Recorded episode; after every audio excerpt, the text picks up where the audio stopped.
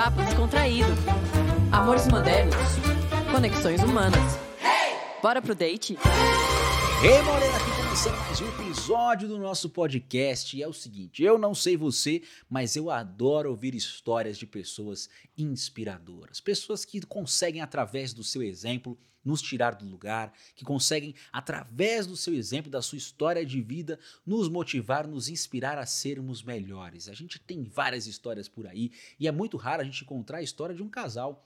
É verdade, a gente fez até a história de um casal, mas geralmente é focado em um, focado em outro. E aqui a gente tem a história de hoje de um casal que juntos fizeram não somente o amor acontecer, mas também os negócios. E para falar de empreender na vida a dois e nos negócios, eu trouxe o casal e os sócios Alê e Caformagem, uma virginiana e um sagitariano, para bater esse papo com a gente. Meus queridos, sejam muito bem-vindos e prazer em ter vocês aqui na minha casa nessa tarde. Cara, que introdução. Obrigado pelo carinho. Não tenho palavras. Desde que a gente entrou aqui, desde que a gente começou a conversar, a forma que você se expressa, a forma que você passa carinho. E é interessante, porque muitas pessoas falam que quando eu mando áudio, as pessoas sentem minha alegria no áudio. Você é a mesma coisa. Obrigado. Falo que acho que é o meu irmão perdido por aí. É meu irmão perdido. Porque como você nos recebeu na vida, não tenho nem palavras para agradecer. Obrigado por esse carinho. Essa é uma pergunta que eu sei que todo mundo faz para vocês e hoje aqui não tem tempo, a gente vai ficar aqui o tempo que vocês sentirem. Sim. Então, como é que, como é que surgiu esse vocês dois assim? Como é que vocês se conheceram? Uau. Ixi, como a gente se conheceu foi no mercado de trabalho, né? Sim. O 2009. 2009. Pra valer o- 2009. Eu trabalhava numa, numa agência de publicidade, eu sempre trabalhei com digital, já era uma, uma agência que estava começando uma startup e o Ale foi lá para poder fazer uma Bem de reunião de patrocínio. patrocínio. E eu trabalhava no departamento comercial. Então o meu chefe do nada falou: Vamos para uma reunião. Eu, tá bom. Fui. E era uma reunião com ele, e essa foi a primeira vez que a gente se encontrou presencialmente. Ele namorava, eu só conhecia ele de uma outra coisa, inclusive, que era de um blog, né? Que era É, o. Orkut da vida. Como é que era o nome do blog que você. Diário de solteiro. Diário de Solteiro. Ah. E aí eu falava, ah, eu conheço você, você escreve lá os textos e tal, não sei o que. Aí beleza, mas foi só isso. E aí depois de quanto tempo que. Um ano e tanto. Eu terminei no final desse ano. E aí eu lembro que foi no carnaval. A gente se viu alguma coisa depois. É, porque a gente tinha amigos em, amigas em comum. É, conheci um monte de, de amigas delas, tipo, 5, 10 anos antes, talvez. E aí a gente foi e tal, vi ela, deu um beijo no meu pescoço. Era uma brincadeira super comum. Assim, É ela deu- normal, né, gente? Não, eu faço isso com todas as minhas amigas. Um beijo no pessoço. Como você tá numa, numa ela fez isso no meu Olha, eu pescoço. conto o contexto. Não, não precisa Conta contexto. Relaxa. contexto. Contexto nem sempre é necessário. é. Deixa a imaginação. E aí, não rolou nada. Rolou uns quatro meses depois, assim. A cremosinha aqui, tipo, foi lá tal. Só que aí, ela chegou e não começou a me dar fora. Depois disso, várias e várias vezes. Eu falei, eita, não gostou do produto da amostra grátis? Mas, cara, olha, olha esse homem. Olha esse homem. Não, na época era meio derrotado, assim, era meio- parecia que tinha sido atropelado por uma variante, assim, uma Brasília. Só que aí foi melhorando com o tempo. E aí um dia ela falou: Não, eu sou muito complicada, papapá. Falei: Eita, adoro o desafio, vem cá, Morena. aí a gente ficou seis meses, ela me usava. Eu quero documentar que ela me usava, usava tudo isso e não queria saber de nada. Só que assim, na normalidade também a gente foi viajar pra Buenos Aires, porque assim, todo mundo vai viajar com peguete pra Buenos Aires, é super comum. Vocês não fazem isso, produção com, com, Eu fiz exatamente isso. Eu fiz eu também. A fiz, gente- Foi a minha primeira segundo viagem. mês, primeiro viagem foi pra Buenos Aires. Porra, demorou Ah seis viu? meses. É normal, É normal. viu? Só que assim, a gente dia já tinha prime- ido pra Angra dos Reis. Primeiro Ah, de janeiro de 2012. Ela passou mal numa balada e ela toda, ai gente, acabei com a sua balada, não sei o que. Eu fiquei, puto, falei, porra de balada. Eu fiquei preocupado com você. Seis meses junto, eu, puto, puto. Eu falei, quer saber? Ou vai ou racha hoje. Essa bicha aqui nunca tinha mostrado sentimento na vida. Era Frozen, assim, tipo, Sério? Let It Go, tudo, assim, o Coração de Gelo foi, foi baseada na vida dela. E aí, naquele momento, ela desabou a chorar. Não me abandona, por favor. Não sei. Chorava, chorava. Falei, puta que pariu, vai vir os hermanos aqui e falar, mano, o que que está acontecendo aí? Tipo, e aí, a partir dali, aí ela me oficializou. Demorou dois meses pra mostrar no Instagram na época ainda, né? Mas aí foi indo e tal. E aí, cá estamos nós. Aí, um mês depois, no dia 9 de fevereiro, a gente tava em Buenos Aires, né? Então a gente voltou. Dia 9 de fevereiro, ele me pediu em namoro. Aí aceitei. Aí, um mês depois, a gente foi para os Estados Unidos. E aí, no fim dessa viagem dos Estados Unidos, ele me pediu em casamento e eu aceitei. Eu Ou seja, bêbado o tempo que eu Tá enrolei, eu Ele é- meio ele- que compensei ali, né? E aí a gente casou, a gente só não casou seis meses depois porque eu tava fazendo MBA, pós-graduação, e aí a gente falou, não, então espera a pós terminar, não sei o quê, aí beleza, a gente casou um ano depois, então Foi o- tudo muito. foi tudo muito rápido. Que bom, porque eu não ia ter paciência nenhuma pra ficar namorando por Ah, não, tipo, mas cinco anos. Depois que ela começou a provar isso, ela falou: quero ter todo dia, né? É diferente. assim. Ó, mas como ele falou que eu era coração de gelo, é porque, sim, eu não queria namorar, eu fugia de relacionamento. Tinha uma amiga minha, que era nossa amiga em comum, que ela falava que se alguém falasse assim pra mim que gosta de mim, eu me escondia debaixo da cama. E era basicamente isso mesmo, assim. Se alguém demonstrasse algum sentimento, falava, não, não, não, começou a gostar, não quero. Eu tinha medo, porque eu via todas as minhas amigas ao meu redor com relacionamentos que não eram legais pra elas, que elas sofriam pra caramba. Então eu, eu sempre fui conectada com espiritualidade, etc, etc. Eu trabalhei várias áreas da minha vida, mas o, essa parte de, de amor, eu falo, não, não, não. Eu não quero, eu não estava disposta a abrir mão de coisas da minha vida. E isso para mim era muito claro, eu sempre falei. Ou vai ter alguém que vai ser meu parceiro, meu companheiro, vai tipo, vai multiplicar os amigos, ou eu não quero, tô muito bem sozinha. E aí ele foi entendendo, foi não sei o que. Então, como ele veio devagar e os nossos amigos se multiplicaram, então antes da gente começar a namorar oficialmente, os meus amigos viraram amigos dele e vice-versa. Então, assim, tinha fim de semana que eu olhava tinha numa casa fazendo churras, uma, sei lá, uma galera ali, todo mundo, todo mundo conversando e aquilo era muito gostoso. Então, isso pra mim foi um tá, assim, assim eu Assim eu namoro, quero. assim, beleza, porque eu não vou sumir, eu não vou parar de ir pra balada. E resultado, até hoje a gente vai pra festa. A gente só não vai pra festa de música eletrônica porque estamos no meio da pandemia, mas nós somos os únicos que continuaram a ir pra balada, curtir música eletrônica. A gente vai, a gente viaja e o nosso hobby é festivais de música eletrônica ao redor do mundo. Que legal. E, e é engraçado isso, porque todos os nossos amigos casaram e ficam dentro de casa, não sei o quê. E a gente tem esse espírito ainda, porque nós gostamos disso, isso nos dá repertório, isso, cara, dá vida pra gente, é a nossa paixão mesmo. É, tanto que a gente gosta de reunir pessoas dentro da nossa casa, etc.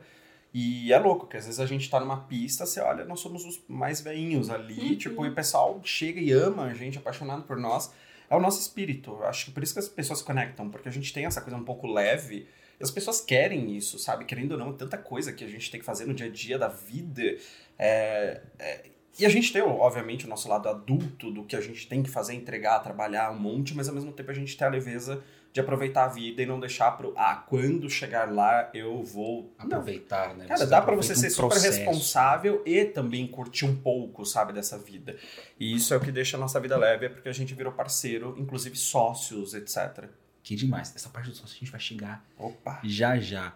Isso que vocês estão falando aqui pra gente, né? A gente tem consegue tirar várias lições, né? Primeiramente, é, a gente consegue tirar uma lição que uma coisa que na minha audiência, o pessoal que me acompanha, até minhas, minhas clientes de terapia, elas muitas vezes elas, elas fazem um caminho inverso do que a K fez, que é muitas vezes se entregar de cara sem conhecer o, o- sem conhecer a pessoa direito, Uhum. etc. E muitas vezes é, a pessoa ela acaba metendo os pés pelas mãos Sim. com muita pressa. Então, por mais que ela tenha te enrolado, acho que aconteceram dois movimentos, muito- dois movimentos importantes, né? O primeiro é que você aumentou aquela, não, eu vou conquistar essa mulher. e valoriza muito mais, e ela foi vendo o quanto você era esforçado. O seu estopim, é, não, agora chega, vamos nessa, foi quando ela percebeu, cara, esse maluco aqui, nessa meio dessa festa, ele realmente está disposto a viver a vida comigo. E olha como é que vocês estão hoje. Então é, é, é uma lição, é uma lição muito, muito, muito bonita assim de, de se ver. E é interessante, porque teve muita adaptação, que eu acho que uma coisa que a gente entendeu, e eu ainda não identifiquei de onde, foi essa coisa que casamento é pra somar mesmo, no sentido de eu tenho que abrir às vezes mão de alguma coisa pra um bem maior nosso. Então assim, putz, ela chegou um dia pra mim ela falou: "Eu gosto de dormir com a pia limpa". Eu entendi, puta, que saco, mas beleza, faz bem pra ela. Da mesma forma que eu arrumo a cama todos os dias e da mesma forma que um vai entendendo um pouco o processo do outro pra somar. Então assim, a gente se conversa antes de virar uma treta. Cara, isso hum, não curti. E a gente hoje tem uma inteligência emocional pra falar: eu não curti o que você fez, mas eu entendo que foi algo espontâneo, que foi algo que surgiu, sei lá, impulsivo. Eu entendo. Automático, né? Eu entendo. Me irritou, porém eu entendo. Porque eu, eu faço o mesmo. Então, assim, a gente tenta ao máximo se conversar antes de. Eu vou, vou juntar isso daí só pra jogar na cara dela. Ah, Aí é quando a gente entende que é, é um passo para dar muito ruim. Então, eu acho que a gente tem essa vantagem do vamos nos conversar. Eu gosto do que eu tenho. A gente fala que o nosso papel é acordar toda manhã e fazer dar certo. Adam Sandler como se fosse a primeira vez. Cara, ah, a cara dele, assim, tipo, eu já sei que filme ele vai assistir hoje quando terminar as sessões. É. Porque é, é aquele papel de, como qualquer coisa, um trabalho, um amor, é você entender que é um retrabalho todos os dias de como eu melhoro. Como eu faço ela se apaixonar novamente por mim hoje e vice-versa? Como eu faço isso daqui dar certo? Então, todos os dias. Funciona. Porque senão acaba sendo uma fuga de não Sim, tá legal. sim. O próximo, não, o próximo vai ser foda. Cara, Mentira. o próximo só tem outros É, problemas que vão te irritar diferente. Então é, eu já tenho algo que funciona. Vamos potencializar, vamos arrumar. E se algum dia tiver difícil de arrumar, vamos buscar ajuda especializada. Então é, é, é- é basicamente isso, porque senão, ah não, puta, não tá dando certo, eu vou achar uma. Não, aquela é muito melhor. Cara, o caralho, é a mesma coisa, vai ter Mentira. outros São erros, vão ter outros defeitos e você vai ter que reaprender. Mano, já comprou, a escova tá junto lá, os livros. é uma tão- Imagina ter trampa, que né? separar os Pertinho, livros, né? meu. Tem mó É. ciúme dos livros, não? Os vinhos, como a gente faz com os vinhos? Não, não, não, não. O vinho é patrimônio. Não. Não Não dá, tem é- dá muito trabalho, Não. gente, não. Mas é, é interessante, né? Porque por eu ter visto as minhas amigas terem sofrido, eu meio que criei essa barreira e ao mesmo tempo foi muito bom pra mim, porque é muito uma questão até de autoconfiança, né? Eu sempre falei, eu não dependo de alguém pra ser feliz. E esse só por isso pra mim já fez muita diferença, porque foi o que eu comentei no início, assim, exatamente o que você falou. Não é qualquer pessoa que vai chegar e vai mudar minha vida. Cara, eu não abaixava a cabeça nem pros meus pais. E eu sempre falava, tá pra nascer o homem que vai me podar das coisas que eu quero fazer. Então, se nem o meu pai fala pra mim não e eu aceito logo de cara, não vai ser uma pessoa que vai chegar na minha vida e vai falar, não, você não vai usar tal roupa, não, você não vai sair porque eu tenho ciúmes, você é isso, você é aquilo. Então, algumas coisas sempre eram muito claras pra mim, do tipo, se ele quiser fazer besteira, ele vai fazer debaixo do meu nariz. Não tem essa de, ai, você não vai porque eu não gosto.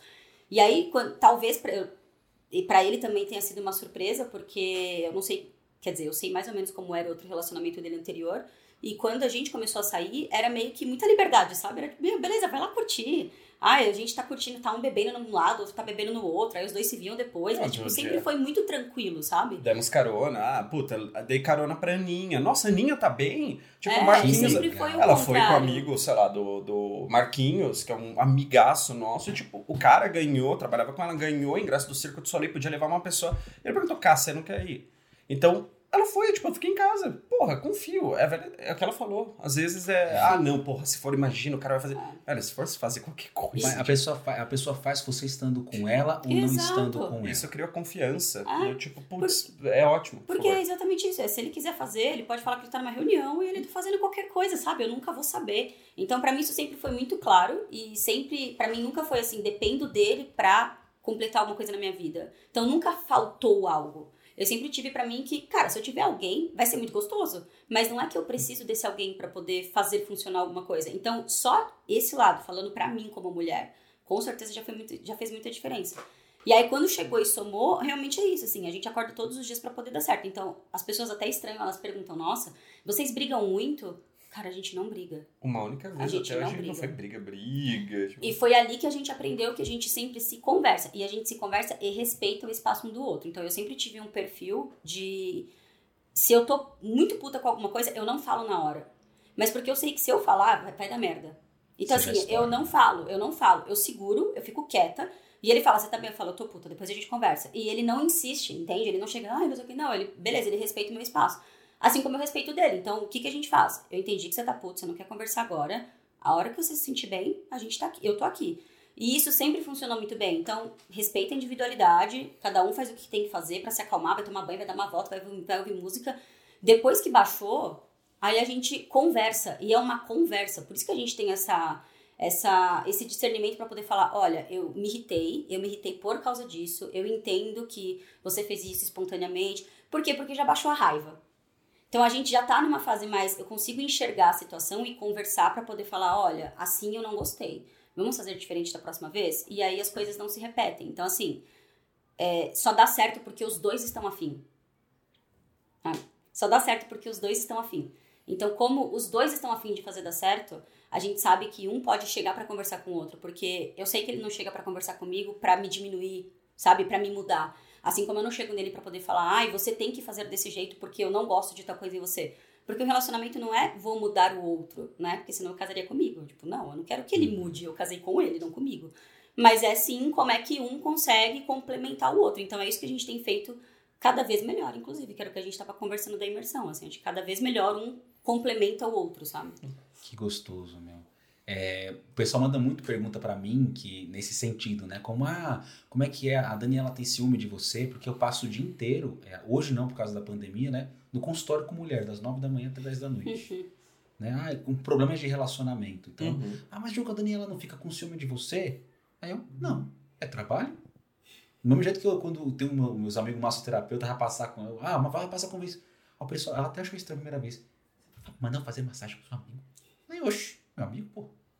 né? Então, é isso que vocês estão falando, é exatamente o que a galera muitas vezes não tem essa maturidade, esse discernimento de entender que relacionamento não é propriedade, que ninguém é dono de ninguém, Sim. são duas pessoas inteiras que se dividem para multiplicar. Uhum.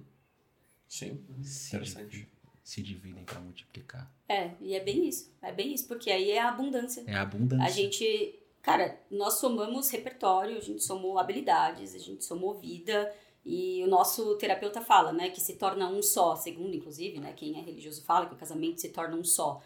E pra mim é sim e não. É sim pela porque um complementa o outro e sim, né? A gente tá aqui pra se potencializar. Mas ao mesmo tempo, se a gente não potencializar cada um a sua individualidade, essa junção não acontece.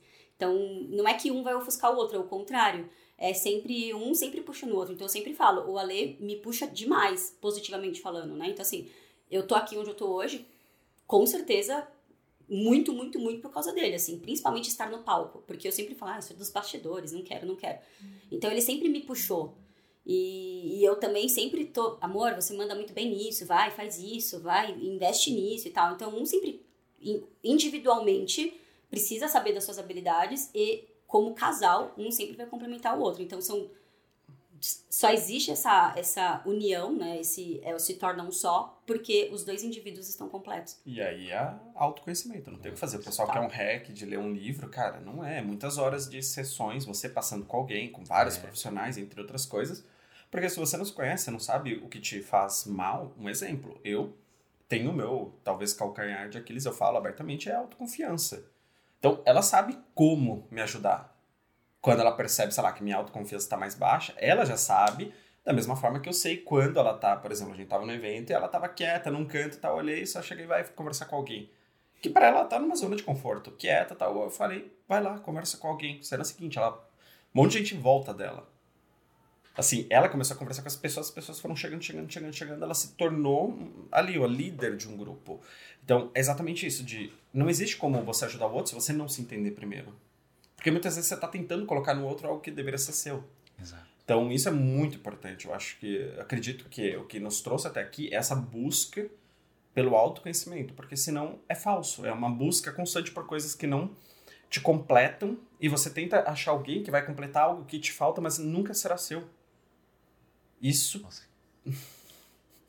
isso é foda. Isso é foda. Porque você começa, inclusive, a invejar o outro. Tem coisas que eu invejo a Cá. E talvez tenham coisas que ela me inveje.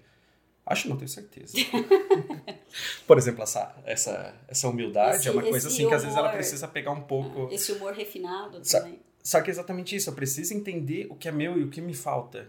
Ela pode me ajudar, mas ela não pode me completar. Isso é só na busca mesmo da- do autoconhecimento, não tem o que fazer, não tem milagre. É, isso é tão bom exatamente porque é o que eu sempre falo, né? Cada um, a gente fala demais, tá? Então você vai conduzir São 10 horas, São- gente. é, Nada, fica É até o Senhor dos Anéis, versão É. estendida. versão do diretor, né? só dá muito certo porque os dois passam por terapia. Isso. Então, vai cada um no seu processo. Então, assim, todas as vezes que alguma coisa não tá legal, que alguma coisa acontece, seja no relacionamento, seja nos negócios, em qualquer momento da nossa vida, cada um entra no seu processo. Só que os dois vão no processo. Por isso que eu falei que só dá certo porque os dois estão afim. Então, é, pode ser que um comece, se desperte antes, mas leva o outro. Mas sempre os dois estão cada um no seu processo. Processo individual de crescimento, de evolução, de entendimento. E por isso que dá, por isso que é tão bom, por isso que as coisas funcionam, por isso que a gente entra no flow. Porque, porque é isso, né? É uma relação muito assim, de, é confiança, é totalmente confiança. Eu já até falei isso pra ele, assim, às vezes a gente, eu abraço e tal, eu falo, você é meu porto seguro. Não porque eu dependo, mas porque é a sensação de, de aqui eu confio, sabe? Assim, é minha casinha, é aqui eu confio. Então, não importa onde a gente esteja. É por isso que a gente, a gente viaja demais. Então, assim, são 45 dias fora, só nós dois.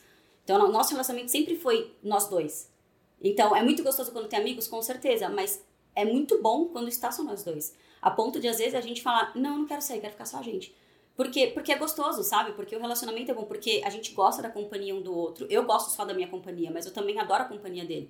Então a gente sempre faz ficar legal. Então a gente sempre tem essa certeza, não importa o que vai acontecer, a gente sempre faz dar certo e a gente sempre faz algo, por mais que esteja um caos, a gente sempre faz aquela situação ser a melhor possível dentro daquele contexto. Seja no caos da China, quando a gente estava na China que começou o Covid, a gente falou, fodeu. Vocês estavam na China na hora na que China. começou o Não foi culpa nossa, gente. Eu juro. Juro que não fui eu que Não foi trouxe. vocês que trouxeram? Não, juro que não. Nunca A vimos gente- nem morcego na vida. A gente quase foi deportado da China, mas na verdade eu nunca torci tanto para que eu fosse deportada, né? Porque a gente Claro. não ia conseguir chegar, voltar pro Brasil quase que a gente não volta. Mas no meio de um caos, no meio assim, mesmo quando a gente não tinha, tava fudido financeiramente, a gente não sabia o que a gente ia fazer para pagar cartão, nada, nada, nada. Um virou pro outro e falou: "O pior a gente já passou". É, tipo, o relacionamento não se abalou em momento algum, sabe? Pelo contrário, a gente percebia que estava cada um no seu processo, mas os dois estavam no processo de encontrar, beleza, como é que eu soluciono isso daqui? A gente tá junto, vamos junto, vamos, então tá bom. Os dois passando em terapia e, e aí a gente foi um levando o outro, sabe? Então, assim, é, é confiança nesse sentido, sabe? A gente tá realmente no mesmo barco, os- os dois estão realmente focados na mesma coisa, pro mesmo caminho. E isso não tem preço, né? Vocês falaram agora, né? É, Não sei se vocês sabem, mas uma das maiores causas de divórcio é a questão de grana. E tem uma coisa que me marcou muito, quando eu, logo quando eu conheci vocês, vocês estavam falando assim, nossa, a gente tá fazendo terapia, é um te- terapeuta financeiro. Não, não lembro o nome do, do, O Felipe. O Fê. do- do Felipe Felipe Cavalcante. Né? Não, Estamos passando com um terapeuta financeiro e vocês começaram a abrir nisso. Eu falei, gente, duas, duas coisas. Primeiro, que coragem.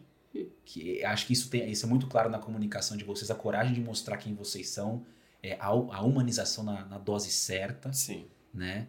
E, e isso é uma da, a questão financeira é uma das maiores causas é, de, de divórcio que tem, né? Em seguida vem traição entre outras coisas, né?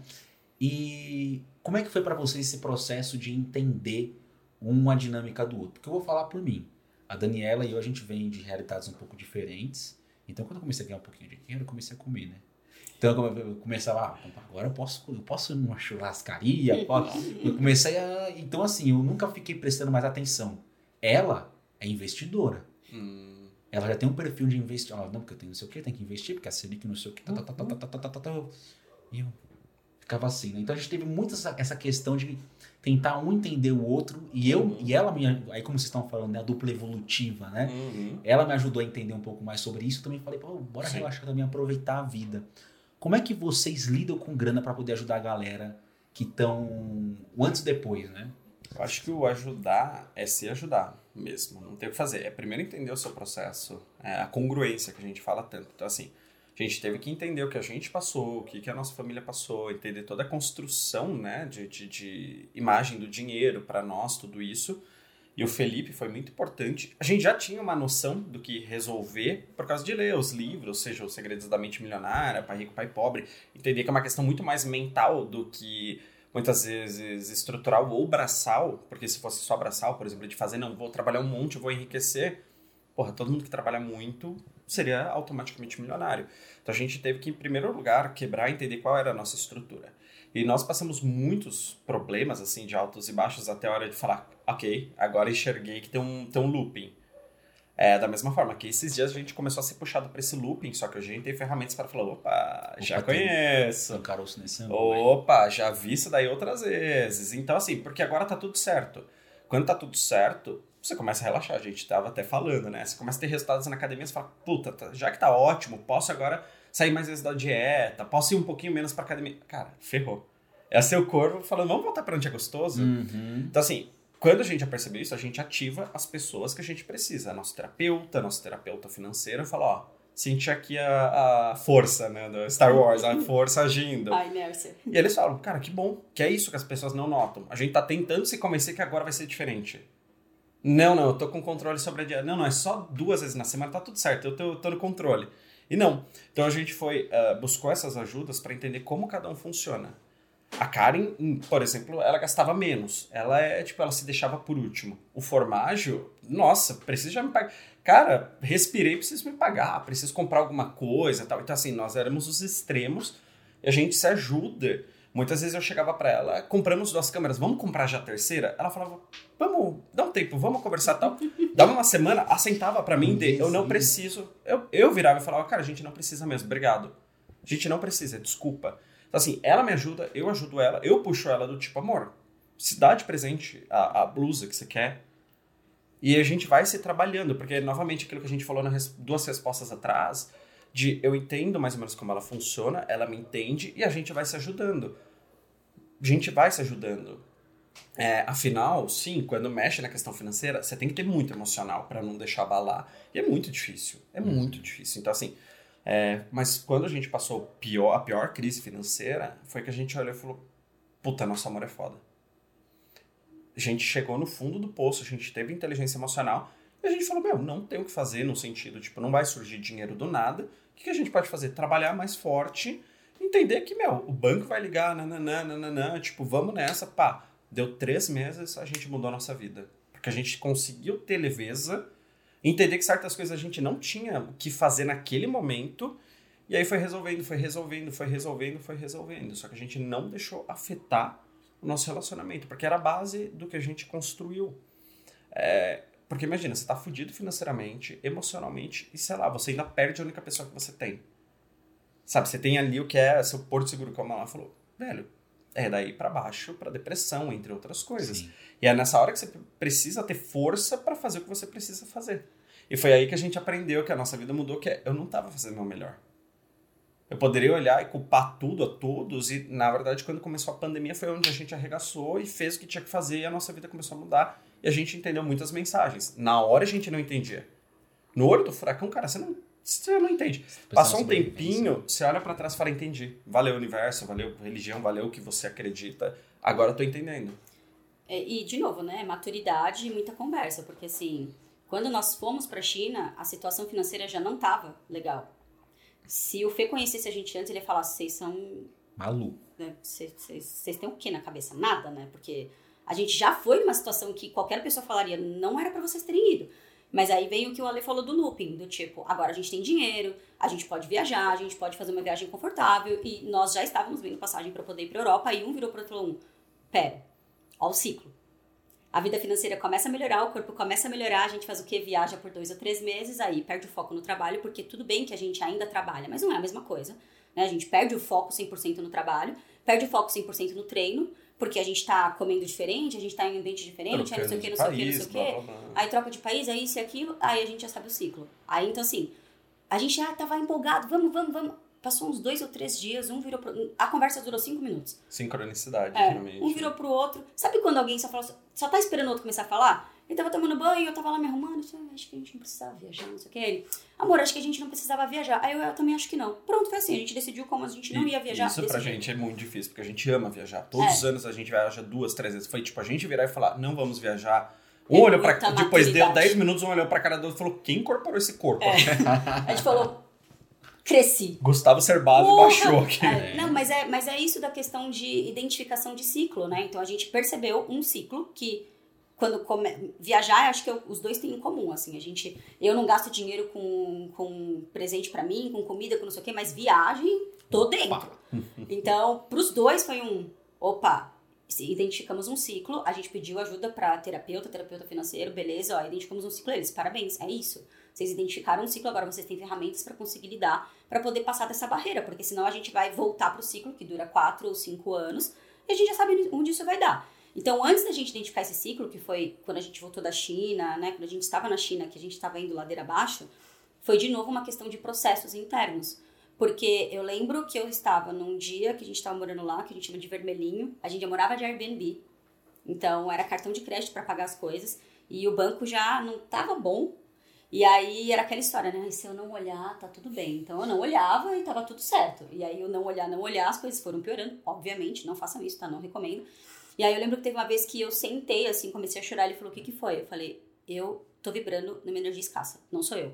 Então eu tinha consciência de que eu estava, eu estava preocupado, eu estava só vendo problema, era só tipo dinheiro, dinheiro, dinheiro, dinheiro. Eu falei, eu não sou assim, tá errado, preciso de ajuda. Então ali começamos um processo que durou alguns meses até entender o que estava acontecendo. Então, assim, eu entendi que eu achava que eu estava carregando as coisas, o mundo nas costas e total crença. Ainda mais mulher tem muito disso, né? Nossa, se não sou eu, não sei o quê. Então, assim, eu fui desbloqueando muitas coisas internamente até eu perceber que, independente se ele entrar num processo ou não, eu preciso entrar. E, e aí foi o que eu falei: o bom é ver que ele também entrou. Então, os dois entraram. Então, a gente começou um processo ali é, enquanto a gente estava na China, já foram muitas chaves virando ali enquanto a gente estava ali. É tanto que teve uma vez que a gente falou: beleza, é, fudeu, não tem o que fazer, a gente está no meio da China, o cartão de crédito já era, é, preciso fazer dinheiro. O universo, tô aceitando, beleza, qualquer coisa. Ou seja, um exercício de humildade, porque a gente queria fazer dinheiro do nosso jeito. Aí na hora que a gente falou, eu preciso fazer dinheiro, não importa como, adivinha, começou a chegar frilas. Aí a gente começou a fechar negócios e a gente já voltou para São Paulo com algumas coisas acontecendo. Mas aí, não era mais suficiente. Mas não era, é, não era. E aí quando a gente chegou aqui, a gente falou, nós cortamos tudo, menos a terapia. E aí, beleza, aí sim, a gente mergulhou de vez, assim, e, e foi essa conversa que a gente falou, começou a pandemia, a gente falou assim, nós estávamos fazendo o mínimo esperando o máximo. Chegou a hora da gente dar o máximo para poder esperar o que a gente quer e o que a gente sempre desejou. Então foi uma mudança de chave muito grande em tudo, de maturidade, de humildade, de realmente fazer o que deve ser feito, é, de entender que se as pessoas não falam comigo não é porque elas não entendem, é porque eu não estou fazendo meu papel como comunicadora. E de entregar, entregar, entregar, assim, no matter what, não importa o resultado, né? Lei do distanciamento na veia. Então foi a aplicação de tudo que a gente já tinha lido e ouvido e nunca foi um vamos parar para refletir o que isso significa. Então quando a gente começou a realmente aplicar todas as coisas que a gente já tinha lida. Eu sempre falo de Deepak Chopra, e quando eu falo de Deepak Chopra, realmente foi muito diferente, assim, foi o que fez muita diferença. É, é, real, porque eu, eu sempre acreditei. Ler o Deepak Chopra pra mim foi assim, tudo que eu acredito em relação ao universo tá nesse livro. Então deixa eu aplicar de verdade. Então eu comecei a mudar a mentalidade, a mudar um monte de coisa. E, e aí foi o que ele falou, três meses e a nossa vida, sério, assim, a gente, eu, aí o papel da terapia foi diferente. Antes era socorro, não sei o que, não sei o que. Aí quando começou a mudar, o papel da terapia era eu não tô acompanhando, assim, tá muito rápido a mudança, me ajuda. Inclusive, que você falou, acho que interessante explicar para as pessoas. Quando a gente chegou nesse fundo do poço, a gente não cortou a terapia porque a gente entendeu que se eu cheguei até aqui, significa que eu não tenho ferramentas. E eu não vou conseguir resolver isso mais sozinho. Porque muita gente começa a cortar tudo, aí deixa de cortar uma ajuda profissional. E a gente conhece gente, por exemplo, que cortou tudo, tudo, inclusive terapeuta, para comprar o iPhone. Você fala, velho, na verdade você não entendeu. O terapeuta te ajuda a futuramente comprar 300 mil iPhones. Sim. Então é, é, é uma arrogância muitas vezes a gente querer resolver tudo sozinho e a gente corta as coisas mais imbecis. Então, uma terapia, por exemplo, é essencial. Se você está num momento ruim e não consegue hoje pagar uma terapia, cara, o SUS tem excelentes uh, terapeutas. Nunca deixe chegar nesse fundo do poço e fique sozinho peça ajuda. Inclusive, tem muitos terapeutas, se você chegar desesperado, ele vai dar um jeito para te ajudar.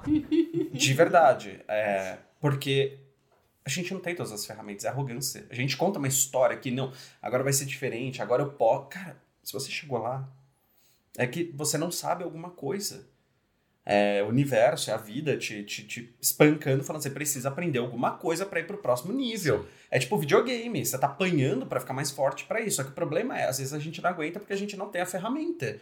Então é basicamente isso, busca ajuda e na pior hora é quando você precisa dessa ajuda externa. Essa é a verdade, você, senão você vai ficar dentro da sua cabeça contando histórias com as vozes, etc, hum. ecoando. Cara, é horrível. Não, não queira passar por isso sozinho mas busque ajuda a fim de aprender, né? Exatamente. Porque também não adianta buscar ajuda porque os formados falaram para buscar ajuda e chegar lá e falar, tô aqui porque falaram que é pra ouvir. Porque... Se abra. Exato. Parte do processo da gente ter mudado a nossa vida em três meses foi porque eu brinco que eu levantei a bandeirinha branca pro universo. Eu falei, tá bom, eu cansei de brigar. É, bandeirinha assim, né? Tô em paz. E eu estou disposta a aprender o que eu preciso aprender. Então, assim, cara, eu aprendi pra caralho com a situação em si, com tudo, com tudo, sobre mim, sobre, sobre a vida, sobre dedicar, sobre dar e receber, sobre realmente se doar. Eu aprendi muita coisa. Foi uma lição de humildade muito, muito grande, assim. É tanto que eu falo que a nossa vida, pra mim, né, eu, eu só comecei realmente a perceber diferença quando eu falei, tá tudo certo, eu vou morar no quartinho da casa dos pais dele, não tem problema nenhum. Eu vou trabalhar de Uber, eu vou vender, eu vou fazer qualquer coisa, porque eu vou fazer dinheiro, não importa como. A partir desse momento, foi só eu entender. Quando eu entendi isso, quando eu senti, quando eu falei para mim, tudo bem, eu já estou morando no quartinho, tá tudo bem, eu entrei no outro processo. Hum. Então, assim, não adianta. Você precisa aprender o que tem ali para aprender, porque senão você vai continuar ali naquela situação e, e vai continuar por anos e anos e anos até você realmente levantar a bandeirinha branca para o universo e falar: ok, eu estou disposta a aprender e mudar o que eu preciso mudar para poder ser a pessoa que eu quero ser. E é nessa hora que parece que as portas, todas as portas se abrem. Uma música conversa com você, uhum. um amigo fala uma coisa e fala assim: nossa, tem, tem essa oportunidade aqui. As, o caminho se abre. Uhum. E é quando você, você, você sai para fora do, do problema, você consegue enxergar ele e você consegue também enxergar as coisas como o óculos, né? Você desembaça e consegue ver além da sujeirinha. Hum. Nossa, que legal isso. Você falou da terapia, exatamente. Vou defender a causa da terapia também, porque eu sou terapeuta, né, minha gente? É, a pessoa, ela, ela, que você falou foi muito importante. Não basta somente chegar na terapia porque alguém mandou você chegar. Uhum. Porque parte do pressuposto da cura é o desejo de ser curado.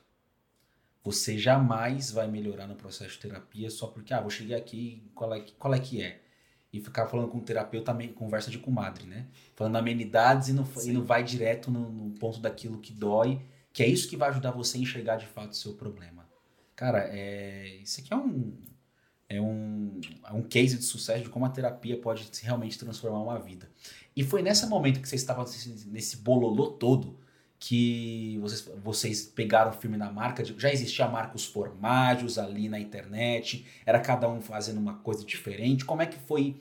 É, foi a partir disso que vocês deram esse ponto de virada e construíram a marca juntos ou era diferente? Como é que era o negócio de vocês? A marca surgiu no dia que nós embarcamos para a China. A gente recebeu a marca mesmo, o designer mandou, a gente estava indo para o aeroporto, foi simbólico.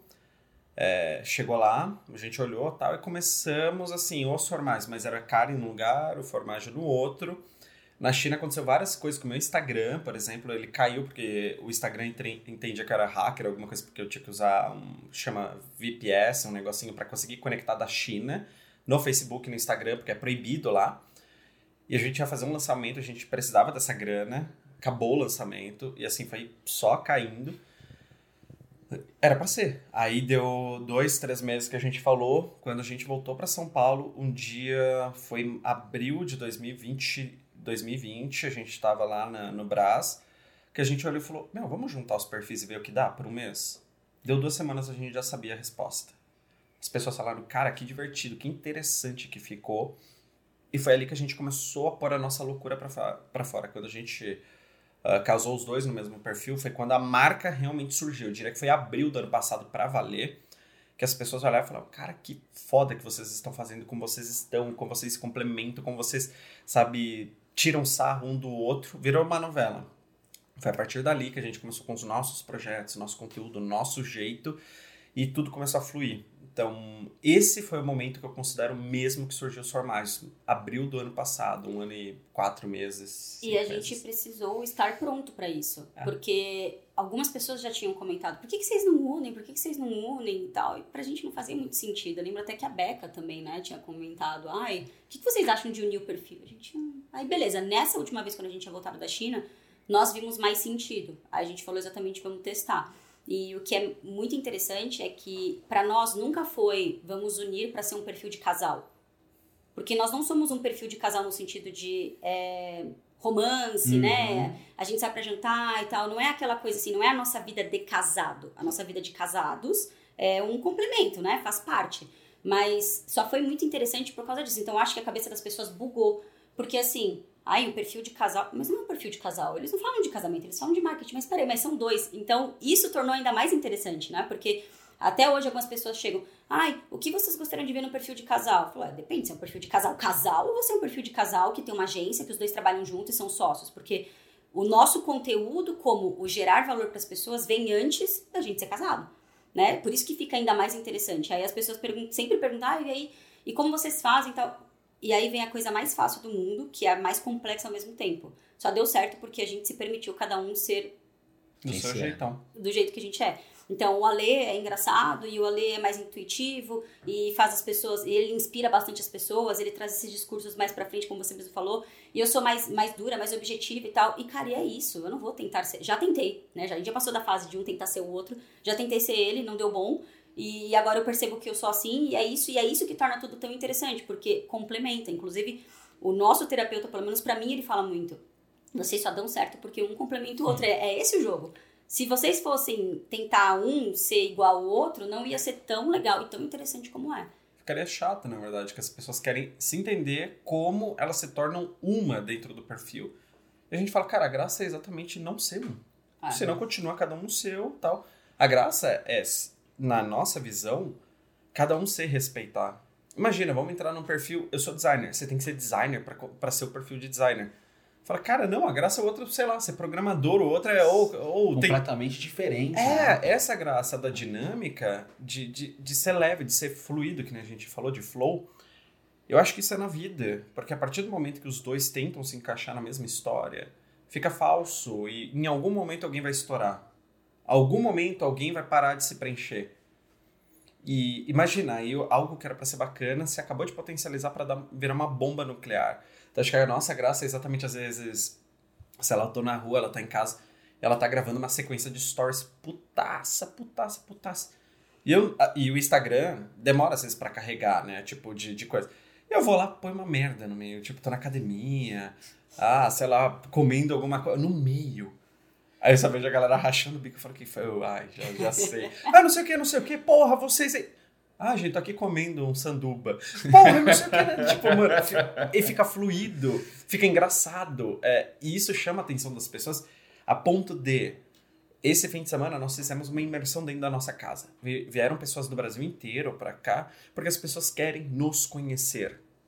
Porque nós somos, acima de tudo, seres humanos, interessantíssimos. Porque não que a nossa vida seja muito menor que a das pessoas, é porque nós temos uma vida as pessoas veem as nuances da, da, nossa vida, como você falou, porra, parece que eu conheço vocês e tal.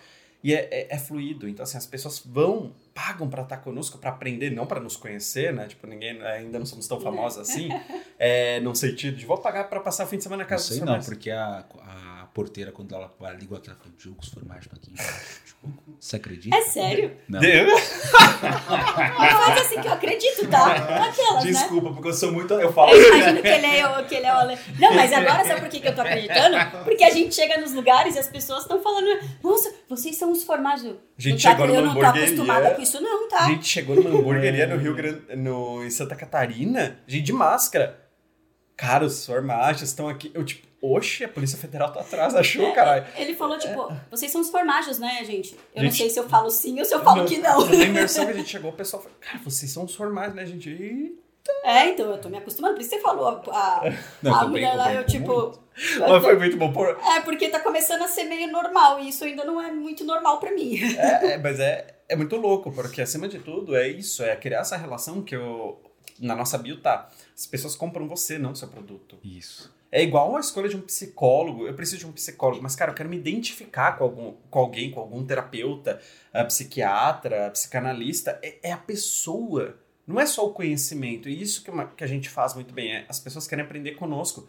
E muitas vezes nós não somos os melhores no que nós fazemos. Tem pessoas que têm muito mais resultados. Só que as pessoas criam essa conexão conosco a ponto de eu quero aprender com vocês. É isso que a gente entendeu e é isso que a gente busca nas pessoas. O nosso terapeuta, cara, é conexão com ele. Ah, o nosso designer, o nosso gestor de tráfego é conexão com ele. Não sei se ele é o melhor, mas ele é muito bom. E quando a gente se conectou, ele tá se tornando melhor ainda, porque ele não quer decepcionar, ele quer criar um trabalho Sim. do caralho. E a gente ouve e vira um negócio muito bom. Então, é, no fim, é tudo sobre pessoas. E outra coisa que deu muito certo foi que logo no começo algumas pessoas começaram a falar, né? Ai, ah, vocês podiam fazer tal coisa. Ai, ah, vocês podiam ser a capa. Quando for a capa, coloca rosa. Quando for a lei, coloca não sei o quê. Ah, e aí, tipo, engessar meninas o processo. Usam rosa, é. Meninas usam azul. E, e dar dicas que, assim, não que não eram úteis, mas que engessar o nosso processo. E a gente falou, foda-se, eu não vou ouvir ninguém.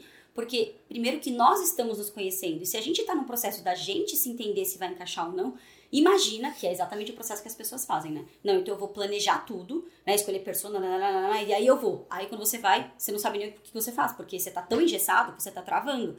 Então, no nosso caso, a gente falou: eu não vou engessar nada, a gente só vai fazer e vamos ver o que, que vai dar. E foi por isso que deu tão certo, porque como a gente não se engessou, a gente tinha liberdade, aí um ia lá e complementava o outro, e não, não concordo com o que ele falou, não, vou fazer não sei o quê. Ah, não, ele falou, vou complementar com a minha visão. Então, assim, a gente foi, realmente foi um relacionamento, né? A gente foi se conhecendo e foi amadurecendo e foi evoluindo junto. E foi só por isso que deu certo. Então, assim, foi de novo um processo de não ouvir o externo e ouvir o que, que a gente estava afim de fazer. E seguir intuição total. Foi intuição total, assim, não, acho que assim vai dar bom, vamos ver, vamos, vamos, vamos ver o que vai rolar. E foi isso. E aí, quando a gente viu, as coisas foram se encaixando, inclusive no que a gente faz. Às vezes as pessoas perguntam, como é que vocês dividem o trabalho? Cara, quando a gente vê, tá cada um fazendo uma coisa. Eu fui responder as mensagens lá de inbox que o Ale foi no, num grupo para poder fazer o que a gente chama de. Pesca inbound.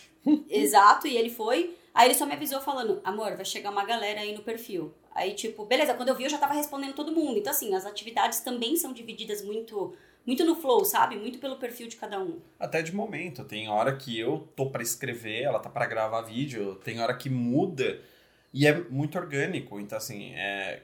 tem época que eu tava gravando, fazendo live todo dia, ela tava escrevendo, agora troca um pouco. Então, assim, acho que essa graça que a gente vai se testando a todo momento é tipo. e, e se respeitando. Era muito louco que tinha alguns momentos que você olhava nosso feed do Instagram, ele tava preto, as peças. Era um momento que a gente tava mais introspectivo passava inconscientemente na hora de criação da, das imagens. É, da forma que a gente escrevia, tudo. E, meu, sinceramente, dane-se os outros. Era o meu momento. E era o momento que as pessoas percebiam e que ficava mais visceral. Então, isso sobrepunha a estratégia, porque ficava, ficava realmente visceral, ficava original, ficava verdadeiro, a ponto das pessoas sentirem. Então, estratégia é muito importante na vida. Precisamos de estratégia. Mas ao mesmo tempo, é a questão de você ouvir o que você está sentindo para isso puxar a estratégia. Porque senão nenhuma estratégia vai dar certo se não tiver essa congruência interna. Hum. Se fosse só estratégia por estratégia, todo mundo comprava um curso aí desses famosos de lançamento, tava todo mundo milionário. E não é assim, né? Não é, muitas vezes é você tá desrespeitando seus valores, você tá se ferindo, você tá fazendo alguma coisa que não faz sentido para você. Então, nós acreditamos muito nessa junção é, dessa coisa quase espiritual, mental, físico, tudo isso, vamos juntando isso com, sim, ferramentas que existem para ver o que faz muito sentido. É assim que a gente vai se descobrindo e que fica mais leve para nós. Que demais. Basicamente, não existe a fórmula do sucesso é a gente ser a gente mesmo, né? A resposta tá sempre na, na Eu acho que gente. é, o- é o primeiro passo, na verdade. Se você não sabe o que é sucesso para você, se você não sabe o que você quer, Seus valores, o que você acredita. puta, Não vai chegar Você- mesmo. você não sai do lugar. Fica assim, ó. É. Penando, penando igual um cachorro com, É. com, o, com um petisco no rabo correndo Gente, atrás de si mesmo. A gente vê pessoas que estão paradas há dois, três anos no digital e a gente de, de fora, a gente consegue saber o que, que é. Tenho certeza, você olha a gente, várias pessoas, você sabe o que está acontecendo.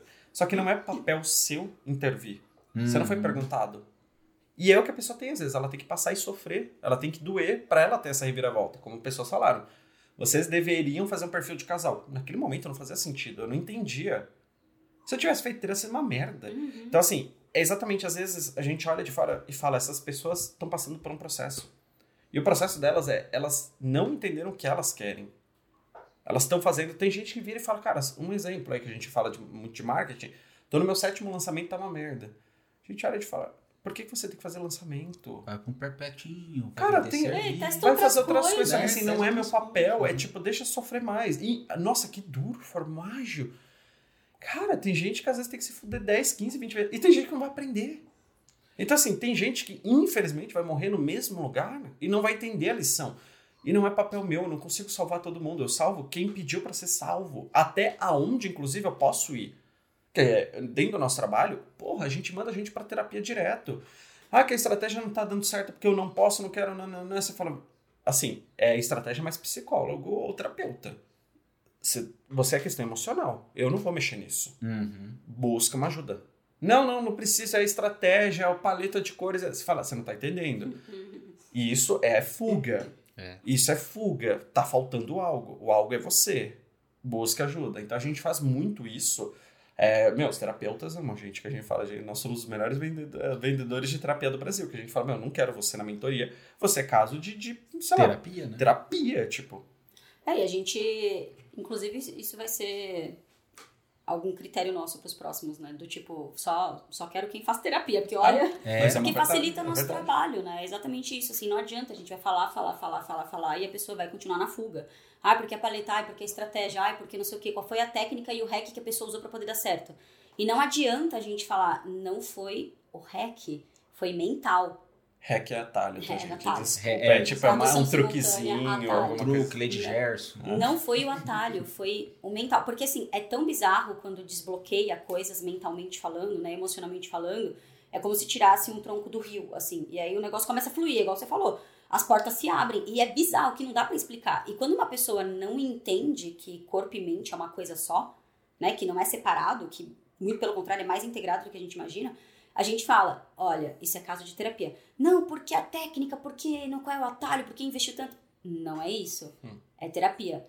E aí não adianta. Então, assim, é, é muito do que o Ale falou. Precisa passar pelo processo. Nós precisamos passar pelo nosso processo. O nosso processo foi a hora que realmente doeu, que eu falei, fodeu, eu não sei o que eu vou fazer pra poder pagar, para poder comer no mês que vem. Aí eu transformei. Então, tem pessoas que vão precisar passar por um processo de fodeu pra poder aprender. E tem pessoas que mesmo nesse processo não vai aprender. Só que aí vem de novo, eu não, não posso fazer muita coisa. Até porque se a gente levar informação pra pessoa, ela não, Não tá vai, pronta. ela não tá pronta. Você pode chegar alguém na rua e falar, cara, o seu problema é esse. Ele vai falar, tá, não te perguntei nada, obrigado, não me interessa. Não ela vai continuar a vida. Ela não tá pronta. Ela não tá pronta. Quantas coisas a gente recebe todos os dias que nós não estamos prontos? Nossa, não, informações que poderiam mudar a vida, só que a gente não tá pronto, eu não entendo essa informação ainda. Às vezes vai demorar meses ou anos. Teve uma frase que a gente ouviu o ano passado, do Ricardo Voss, demorou um ano pra eu entender. Entender. Ah, nossa, entendi. Não, entendeu aqui. Ah. Aqui, cara, demorou um ano. A frase do Princípios do Ray Dalio, você quer acertar ou estar certo. É uma frase até que simples. Você quer acertar ou estar certo. Tem gente que não entende, presta atenção na frase. Sim. Demorou seis meses pra um dia eu tomar uma decisão e falar: eu entendi a frase. Eu tô tentando estar certo. Tem que ser do meu jeito, tem que ser do meu jeito. Por que, que isso daqui tem que ser do meu, jeito? Eu quero só acertar nesse caso. Isso é um exercício de humildade. Tem coisas que eu quero estar certo. Puta, quando eu tô querendo minha empresa tal, é a minha visão. Agora, uma estratégia. Cara, eu posso usar de outra pessoa. Já foi Eu não, eu não faço questão de ser a minha estratégia. Aí é uma lição de humildade. E isso te dá um desapego para falar, ok, aqui eu quero estar certo. Nesse caso, eu peito que eu quero estar certo, porque é a minha visão para onde eu quero levar as pessoas. E te abre e também dá leveza, que é o que a gente fala, né? De, eu preciso ter razão. Sempre. É. Nem, nem sempre a, a razão, às vezes, ela vem com muito sangue, né? É porque o, o ser humano quer estar certo, né? O ser humano quer ter razão. Então, isso é um processo, inclusive, também de. Até para quem trabalha com marketing digital, muitas pessoas que te seguem vão querer ter razão. Então, muitas vezes as pessoas vêm, ah, que não sei o que que vocês, a gente. Beleza, você tá com a razão, você tem toda a razão. Acabou a briga. Porque ela só quer ter razão. Então, quando eu falo, você tem razão, acabou. Então, assim, eu não preciso ter razão o tempo inteiro, né? Uhum. Mas voltando ao que ele falou de muitas coisas só fazerem sentido depois, teve outra coisa que o Voss falou pra gente, que era com relação tanto a negócios quanto a casamento, que, cara, só foi fazer sentido agora. Dois, três meses, assim, dois anos depois. Ele falou na hora, não entendi, mas não entendi. Era um, tipo, ele, ele perguntou assim pra gente, né, o que que ele buscou em mim e o que eu busquei nele. E aí ele falou grandeza pra mim e eu falei espontaneidade. E aí demorou um tempão pra eu poder amadurecer que eu ganhei a espontaneidade. Ele me deu a espontaneidade. Agora faltava eu dar a grandeza. Olha, eu tenho, ó, tô até arrepiada. Demorou uns dois anos pra eu entender que, porra, faltou a grandeza. Então eu preciso, chegou o meu momento de ajudar o casal agora e os negócios a, a ir pra frente. Então eu entrei num processo de busca, de busca, e, e foi um processo muito assim, profundo, pra poder entender. Ah, entendi, agora eu entendi. Então é meu papel aqui, e isso muda atitude, muda posicionamento, muda tudo, muda o jeito que a gente conversa, não que a gente está discutindo, mas muda, por exemplo, antes ele falava alguma coisa e eu não discutia, porque autorresponsabilidade. Ah, mas aí se eu falar alguma coisa que deu errado, putz, a, a culpa é minha, né? Então é melhor deixar ele falar e, e tamo junto. Mas aí ele sempre falou, por exemplo, poxa, mas ah, se a gente compartilha um negócio e você não me dá opinião, a responsabilidade é toda minha, o peso é todo meu.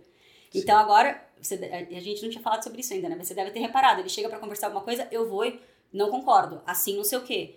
A ponto de, antes, eu teria ficado quieta. E nesses últimos dias eu tenho falado: olha, é por isso que a gente não conversa. Com essa atitude eu não consigo conversar, vamos mudar? E a gente conversou naturalmente. Então, assim, de novo, é um processo interno de grandeza que vai refletir nos negócios, no relacionamento, em tudo que é um caminho para o casal amadurecer. O orgulho dele. É isso, um tem muito orgulho do outro. Mas é isso mesmo, gente. Nossa, que é maravilhoso isso que vocês estão falando. Uma, uma coisa que o, que o Ale falou sobre. Às vezes você falar um negócio para a pessoa, a pessoa não está pronta para ouvir. E é muito interessante. Talvez vocês vão. Vejam, tem muitos. Aliás, gente, tem um curso deles muito bom, chamado 5 Segundos. Muito bom. Afiliado. Arra- Arrasta pra cima aqui, ó, link de afiliados aqui Pra, embaixo. pra quem não entendeu, que o bonitão ele dá, ele participa lá e cara, que participação, que homem, que homem. Foi mesmo, viu? É, ah, obrigado, valeu. ó. Até- me sentindo até bem. Hoje eu acordei hoje meio assim. Autoestima blindada. Autoestima blindada. Ah, é o livro de um amigo meu, o William Sanches. Sério? Autoestima blindada. Do meu, meu padrinho, assim, na, no trabalho. Ele é Uau. do Mastermind do, do, do Bruno Gimenez. é. Que legal. Maravilha. Mas enfim, você falou um negócio que é muito interessante. Você fala assim, ah, Diogo, manda pergunta na caixinha pra você, mas você me faz uma pergunta de volta. Mas você não entendeu, mas terapia é isso, filha. Se eu falar pra você o que você tem que fazer, muitas você vai ficar com ódio de mim e, e vai embora porque você não vai entender. Ah. É, é, o processo, tanto o processo terapêutico quanto o processo da vida, é, muitas vezes a gente não, adianta, a gente vai ter acabar descobrindo sozinho. É uma pergunta que provoca em você um negócio muito grande que, que acaba trazendo um insight. A sua explicação é que hoje nós buscamos ser extremamente racionais. Jung já falava né, muito de insight, intuição e tudo. E uma das coisas que eu mais converso com meu terapeuta é sobre como ouvir mais a minha intuição, como confiar. E isso é interessante, porque a gente quer respostas lógicas para tudo. É. E quando a gente está estudando, por exemplo, sobre desenvolvimento pessoal, ah, merda.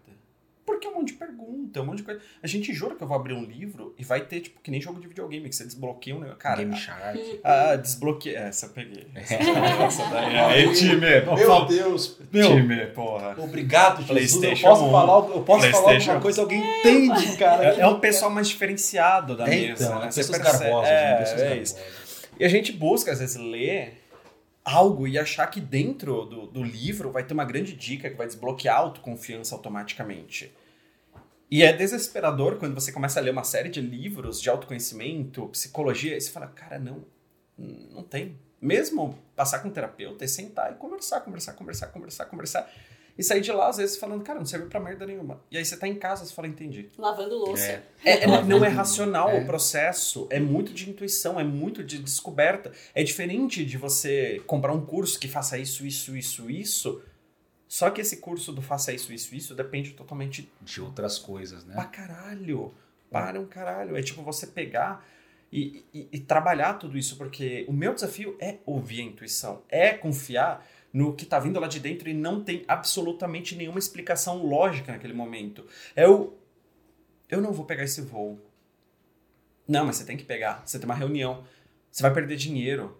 Cara, não sei, eu não, não vou fazer isso. É, eu não vou pra Europa. Não, mas se eu for pra Europa, cara, o Instagram vai bombar, porque é chique, porque a gente adora. pa- Cara, eu não vou. Eu não vou. E não, não tem uma explicação. Depois, você até encontra, que a gente falou, tem que dar um tempo. Pra poder Só que entender, assim, né? O ruim disso é você confiar nisso, e a maioria das pessoas não quer confiar, porque é tudo uma explicação lógica. Tudo eu jogar no YouTube me explica como o meu cérebro funciona exatamente. Me explica como meus sentimentos, o, o- como o amor funciona. E você. Muita coisa é intangível. Não existe como explicar o que é uma intuição para alguém. É, é- é impossível você explicar uma intuição. É aquela coisa que um dia você sente e você fala. Ah. E vem com leveza. Sim, E Vem. você só sente se você está aberto pra poder sentir, porque senão você ignora. Uma vez eu lembro que eu tava digitando na cama e era um momento assim que tava no ápice da primeira vez que a gente. Cara, eu tava fudido financeiramente e tal. Eu digitava e não conseguia digitar. É, me dava uma aflição, me dava um negócio, eu não conseguia digitar. Eu falei, cara, eu senti alguma coisa que eu não sei o nome disso. Eu não sei. Isso é pânico, isso é. Isso é Ansiedade. ansiedade, porque não tem uma tabelinha, não é lógico. Ah, pera, esse daqui é tipo tabela periódica, né? Esse é pânico. Ah, ó. É o que a gente não sabe. É, é bobinho, mas é filme, né? Ah, isso é amor. Ah, que É. fofo, eu tô apaixonado. Isso é a vida. E o problema é, numa sociedade que a gente prega tanto racionalidade, de você ter controle emocional, de você não poder fazer isso ou fazer aquilo, a gente mata cada vez mais a nossa intuição, a nossa espontaneidade. Isso mata a criatividade, isso mata tantos outros sentimentos e habilidades e coisas que derivam exatamente do emocional. E o problema é, a vida não é feita do racional. Racional é uma parte do processo que a gente usa para justificar as merdas que a gente faz internamente. Então, assim, a todo momento é, eu tô justificando racionalmente algo que eu já fiz e que talvez eu nunca vá resolver na minha vida porque eu não quero olhar para isso. E é um grande cabo de guerra. E, e é exatamente isso. Se a gente não aprender a ouvir nossa intuição, nossos sentimentos, de nada vale muito a nossa vida, porque no final a gente só tá achando justificativas honrosas para tudo que a gente faz ou deixa de fazer. Cara, é perfeito o que você falou, cara. Não, não, a gente tá vivendo cada vez um mundo mais racional. Eu falo assim, né? Que com o avanço da tecnologia, estamos deixando de ter um, estamos nos confundindo com máquinas. Hum. Então, se antes, por que hoje tem tanta ansiedade, né? Eu tenho uma, uma teoria própria, né? Se alguém falou também, coloca aqui embaixo para eu também. Às vezes grandes mentes pensam ao mesmo tempo, né? A Mas eu- autoestima blindada A tá. autoestima vai tirando. Demo- demorou, viu, fia? Demorou, hein, fião? Mas, ó, é, antigamente, se você queria uma, uma cadeira, um negócio, ia pro, pro artesão para ele fazer e você esperava. Meus pais, eles namoraram por carta durante dois anos. Nossa. Sem saber ler nem escrever. Eles iam lá no Central do, tipo, Central do Brasil, lá na, na escrevedora, para poder fazer essa Nossa. comunicação. Porque, e para pedir para ler, porque eles também não sabiam ler. Caramba. Minha mãe voltou pra escola agora, minha mãe. Com 50 anos de idade. Uau. E eu fiquei pensando assim, cara, dois anos desse jeito. A pessoa não responde a porra do WhatsApp. Dois minutos tem gente que tá fica surtando. surtando, cara. Então a gente às vezes confunde muito esse tempo de que, ah, porque agora o iFood eu aperto o botão, chega, chega rapidinho aqui. O Uber Pay vem rapidinho, menos em São Paulo, que agora eles estão cancelando as viagens. Mas enfim, é, é tudo muito rápido. E a gente, se, a gente se confunde com uma, uma ferramenta, que é uma maquininha, e se exige e se cobra além da conta por conta disso. Aí vem essas ansiedades. E pra mim isso tem uma camada ainda mais profunda além de ansiedade. É não entender que as coisas acontecem no tempo que elas têm que acontecer e não no tempo da que você quer que elas aconteçam. Que foi outra coisa que a gente aqui, pelo menos pra mim, eu aprendi muito nesse processo. E o que a gente mais vê são pessoas chegando falando, ai, mas não sei o quê, ai, mas eu- três meses e não deu certo. Ai, quanto tempo pra conseguir não sei o quê? Quanto tempo pra não sei o quê? Gente, as coisas não são no seu tempo. As coisas são no tempo que elas precisam acontecer, no tempo da vida, no tempo da natureza, no tempo do universo. É uma arrogância enorme achar que você vai ter o controle de quando as coisas vão Não. acontecer. Só que como é, eu vou no Google e eu tenho 500 mil respostas em menos de um segundo, e o iFood, e tudo acontece ali, e quando o Uber demora um minuto pra chegar, eu puta.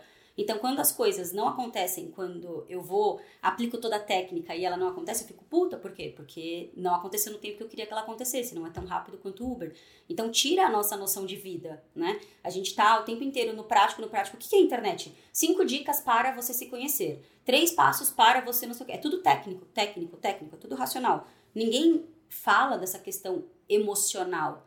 E é esse o grande problema, como a Ale falou, porque assim, você tira essa parte da intuição no seu dia a dia. A gente falou aqui numa esfera de vida, mas, cara, é no dia a dia. Eu brinquei com a Ale esses dias que a gente chegou, a gente tá no, no Airbnb, a gente mora de Airbnb, uma casa nova. E na sexta-feira a gente precisa. Tinha perdido um, um pendrive. Não achou ainda, inclusive, né? Ele, ah, não sei o que, perdi um pendrive. Aí eu, tá, pera. Já sei onde tem. Eu fui direto, numa gaveta do escritório. Claro que, ah, o cérebro ali é um escritório, não sei o quê. Mas assim, eu fui direto na gaveta. Eu falei, beleza, vai estar aqui. Puf, abri, tinha um pote cheio de pendrive.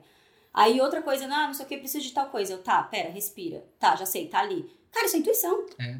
E eu aberta pra ouvir, pra sentir a intuição e acreditar. E ir atrás da intuição. Da intuição. Então, assim, a gente resolveu coisas na sexta-feira que um saiu pra fazer isso, um saiu pra fazer aquilo. Tudo na intuição. Agora, imagina, não tem na internet. Como saber onde tem um pendrive em casa? Não tem! Nossa, boa analogia. Não existe. Vou no Google. Como saber onde achar um pendrive em casa? Tipo, não tem, cara. É pura intuição. Teve uma coisa mega aleatória agora. Teve uma vez que eu tava com o pessoal do espaço holístico, né? E aí. Nossa, essa história é muito boa. A gente tava lá, todo mundo junto, e aí sumiu um dinheiro lá, né? E aí, cadê o dinheiro? Aí, como todo mundo é meio dos rolês, todo mundo pegou o baralho cigano lá. Aí saiu a casa, saiu a cruz.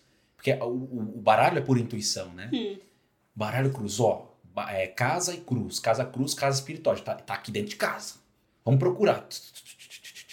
Aí do nada a menina assim. Nossa senhora, eu sei porque a gente não tá, não tá achando dinheiro. Aí, por quê? Não coloquei a cachaçinha de Exu hoje. Ela colocou a cachaçinha no altarzinho dela. Do nada. Que não é do nada. Não sei, que depende da sua crise. Do nada, a, a senhorinha lá. Ela.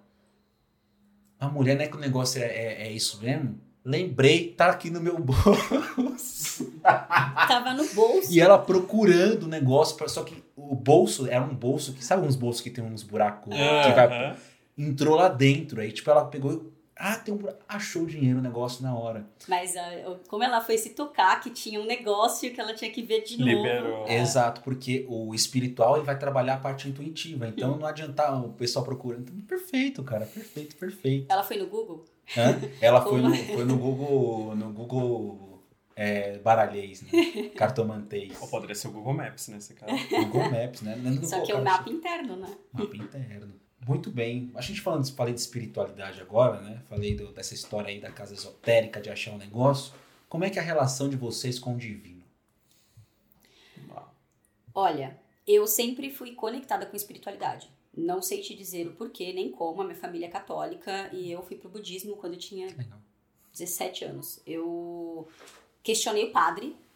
Eu lembro que uma vez eu tava fazendo catequese e o padre, ah, não sei o que, que Deus criou o mundo, não sei o que. Tá, e quem criou Deus? Aí ele, esse é o dogma da fé. Eu não gostei. Virginiana racional, né? Que eu gosto de entender como as coisas funcionam. Ah, não gostei. Aí eu comecei a pesquisar sobre religiões e eu entendi que, no fundo, é tudo a mesma coisa. Com representações diferentes. Falei, hum, é tudo a mesma coisa. Então, beleza, curti, deixa eu ver qual que eu me identifico mais. Budismo foi a que mais me identifiquei, porque era a única que não colocava a responsabilidade em outro. Não era se Deus quiser, era eu faço acontecer e as coisas ao redor vão acontecendo por causa do que eu estou fazendo, né? Então era autorresponsabilidade e muito de olhar para dentro. Foi uma das poucas que eu vi que incentivavam o olhar para dentro e não para fora. Então eu me identifiquei com o budismo. Então com 18 anos eu fiz um on aqui, que não é do budismo em si, né, de hinduísmo, mas sempre tinha uma coisa muito conectada com a outra, era mais oriental. E comecei a meditar quando eu tinha 17 anos. Então foi a primeira vez que eu meditei, eu tinha 17 anos e, e eu sempre fui buscar sobre isso, fui ver muito assim, como é que eu vou mais para dentro.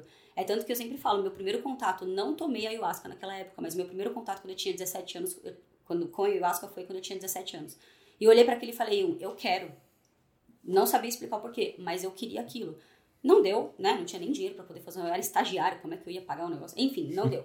Mas eu sempre fui conectada com isso. E em um momento eu me perdi. É, dia a dia, trabalho, não sei o que, não sei o que, não sei o que, e eu fui perdendo da minha essência, eu fui perdendo desse, desse fio. E perdendo a fé na vida. E aí, nesse processo que a gente passou, de eu entregar, né? Porque o que eu fiz foi entregar de novo. É, quando a gente passou de tô fudido, não tenho grana, etc, etc, eu voltei a ter fé na vida. E não é no, que é o que você falou, no divino, né? Não é que eu tenho uma religião específica, mas, cara, pra mim é muito claro que existe, eu não tenho controle. Existe uma lei do universo, que você pode chamar de energia, de Deus, do que você quiser. Mas pra mim existe algo que eu não tenho controle. E esse algo a mais é algo que eu pertenço e que eu parei de confiar. Eu tava escassa porque eu queria controlar as coisas. E aí eu lembrei que eu tô aqui pra viver e é isso aí. O que tiver que acontecer vai acontecer e eu definitivamente, eu, eu realmente entreguei. Quando eu falei da bandeirinha branca, é, eu entreguei e eu tenho fé na vida. Eu tenho fé do que o que tiver que acontecer vai acontecer e eu não controlo. O que eu controlo é a minha atitude. Eu dar o meu melhor, não importa o que vai acontecer. Então, a minha relação é, eu tenho fé na vida e, consequentemente, eu tenho fé nas pessoas. E é muito louco, né? Porque a gente tava fazendo a viagem do sul antes da gente vir pra cá e eu dirigi por horas e horas. E em um certo momento eu virei pra ele e falei assim, cara, é muito louco, porque eu, eu tenho que confiar que a pessoa que tá vindo ao contrário de mim tá bem. Porque o que me separa é uma faixa no chão. É fé. Cara, isso não é fé? Isso é fé na vida, isso é confiar na vida, velho. Porque assim, não tem, não tem separação. É, sou eu aqui, a pessoa do outro lado tem que ter fé de que eu estou bem. E eu tenho que ter fé de que a pessoa do outro lado tá bem também, porque é um segundo pra a gente se colidir. Se isso não é ter fé na vida, É eu não sei o que, que é. E eu passei horas e horas dirigindo desse, assim, tipo, não, tá tudo bem, eu tenho fé, o que tiver que acontecer, vai acontecer, tudo 100% bem. E a nossa, pelo menos, a nossa vida juntos também sempre foi muito boa, sempre foi muito positiva, as coisas sempre aconteceram. A gente nunca passou por nada do tipo, nossa, fui assaltado com e, e fulano sequestrado e per... nunca foi assim, sabe? Fé na vida, né? As coisas vão acontecer como tem que acontecer. Eu fico imaginando que passou na cabeça dela dirigindo tantas horas pra mim Hum. trazer uma analogia. Nossa, meditei Nossa. Meu caralho. ela lá nossa. com uma cara de paisagem dentro, Meditei ela tendo uma super. conversa com o universo, É. você vê um buraco negro, um negócio, ela- e ela lá. Cristal. Meditei super. É muito louco, né? Teve uma hora que. Eu come- comentei isso com você. Teve uma hora que eu tava tão imersa que. Nossa, a galera vai achar que eu sou muito louca agora, né? Mas é tipo, eu tava integrada.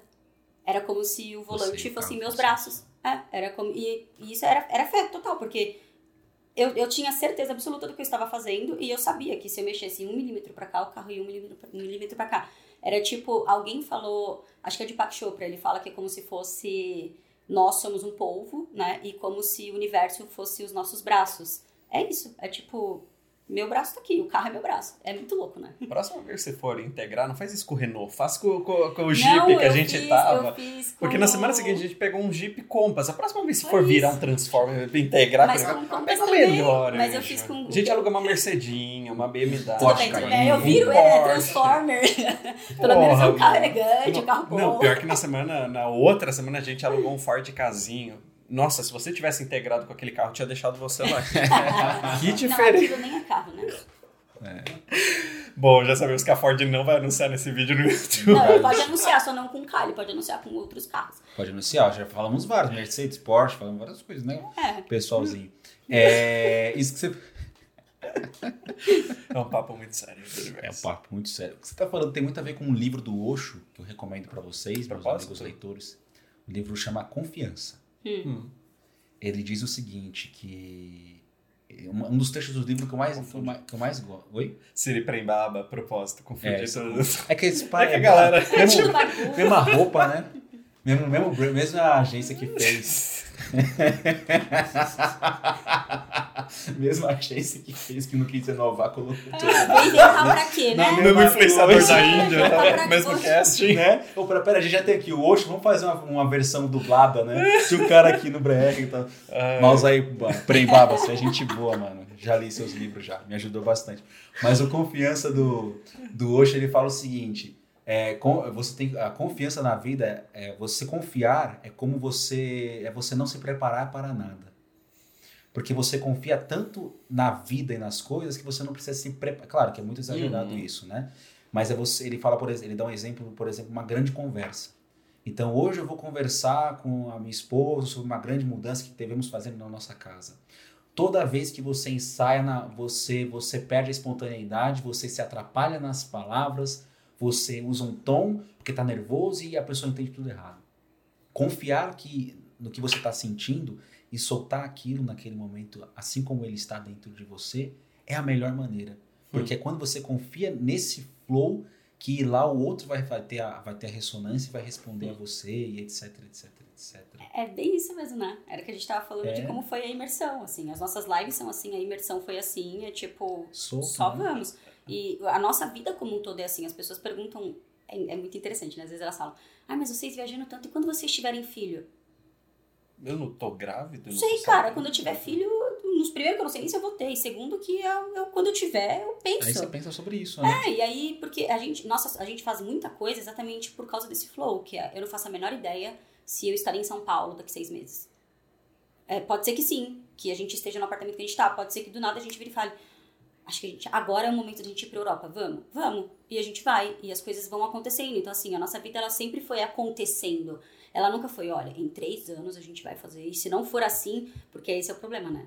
Você se planeja e se aquilo não sai do jeito que você queria que acontecesse, você se fecha para todas as outras oportunidades que a vida pode te trazer. Abrir mão do controle. Exato. Então, quando você joga e você libera, eu tenho uma vontade. Poxa, em três anos eu queria muito estar em tal lugar. Mas se eu não estiver ali, pode ser que, na verdade, quando eu me abro para as oportunidades do universo, eu esteja num lugar melhor ainda do que eu tinha pensado que eu poderia estar. E essa é a magia da vida. Exato. Tem, tem, não sei quem foi que falou, talvez até saibam que a, a fórmula da felicidade é F igual a R menos Z. Felicidade é igual realidade menos expectativa. Então, às vezes, você está tão ah, preso na expectativa de como devia ser, que você acaba perdendo a oportunidade de aproveitar o como é. Uhum. Foda. Essa é a vida.